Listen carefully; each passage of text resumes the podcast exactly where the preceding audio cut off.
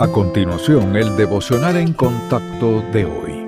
La lectura bíblica de hoy comienza en el versículo 6 de Primera de Timoteo, capítulo 6. Pero gran ganancia es la piedad acompañada de contentamiento, porque nada hemos traído a este mundo y sin duda nada podremos sacar. Así que, teniendo sustento y abrigo, estemos contentos con esto, porque los que quieren enriquecerse caen en tentación y lazo y en muchas codicias necias y dañosas que hunden a los hombres en destrucción y perdición, porque raíz de todos los males es el amor al dinero, el cual, codiciando algunos, se extraviaron de la fe y fueron traspasados de muchos dolores. Mas tú, oh hombre de Dios, huye de estas cosas y sigue la justicia, la piedad, la fe, el amor, la paciencia, la mansedumbre todos necesitamos cierta cantidad de dinero para satisfacer las necesidades básicas como la comida, la vivienda y el vestido, pero son pocas las personas que se conforman con lo más esencial.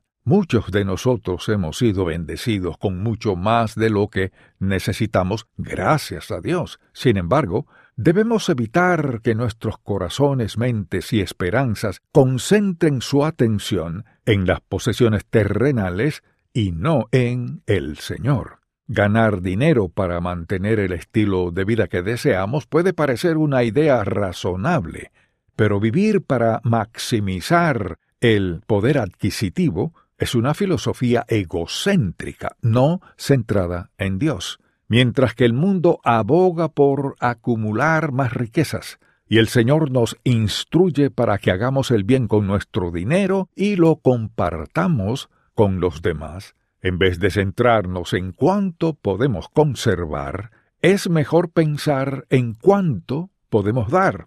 Dios ha prometido suplir nuestras necesidades pero se complacen ver a sus hijos compartiendo con alegría lo que Él les ha dado. Para el hombre natural, negarse a sí mismo y tener menos dinero parece ilógico, pero para los hijos de Dios ocurre lo contrario.